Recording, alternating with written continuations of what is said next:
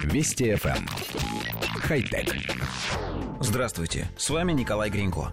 Ученые из Тель-Авивского университета использовали стволовые клетки, чтобы напечатать человеческое сердце уменьшенного масштаба. Они утверждают, что для печати полноразмерного сердца потребуется та же технология – Ученые использовали образцы жировой ткани пациента. Они перепрограммировали клетки так, чтобы они стали стволовыми.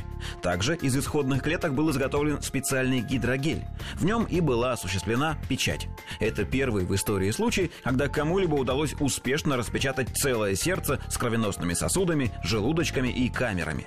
Пока оно маленькое, размером с сердце кролика, но для изготовления большого сердца, судя по всему, никаких препятствий нет. Дальнейшие планы исследователей сосредоточены вокруг биологических особенностей созданного ими органа. Они хотят заставить его биться точно так же, как бьется нормальное сердце в груди человека. По их словам, для этого необходимо, чтобы все клетки работали сообща. В случае успеха ученые планируют испытать напечатанную модель на животных. Коллектив редакции нашей программы, прочитав научную статью об этом достижении, смог понять в ней не слишком много. Однако суть технологии ясна. Специализированный 3D-принтер складывал стволовые клетки по одной так, чтобы они образовали миниатюрное человеческое сердце. Внешне оно очень похоже на настоящее, но его размер около 2 сантиметров. На всю работу ушло 3,5 часа. Клетки срослись между собой и образовали почти полноценный орган. По некоторым данным, сердце способно сокращаться, но пока не более трех раз. Понятно, что его невозможно имплантировать в живой организм, однако если бы кто-то решился на такую операцию, сердце не было бы отторгнуто, поскольку построено из клеток, принадлежащих донору.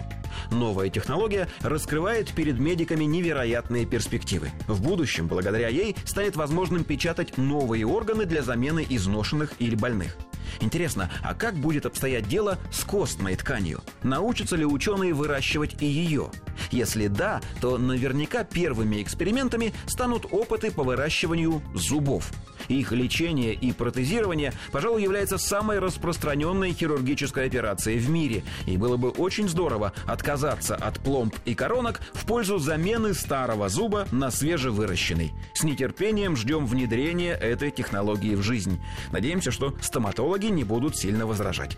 Хотя... Вести FM. Хай-тек.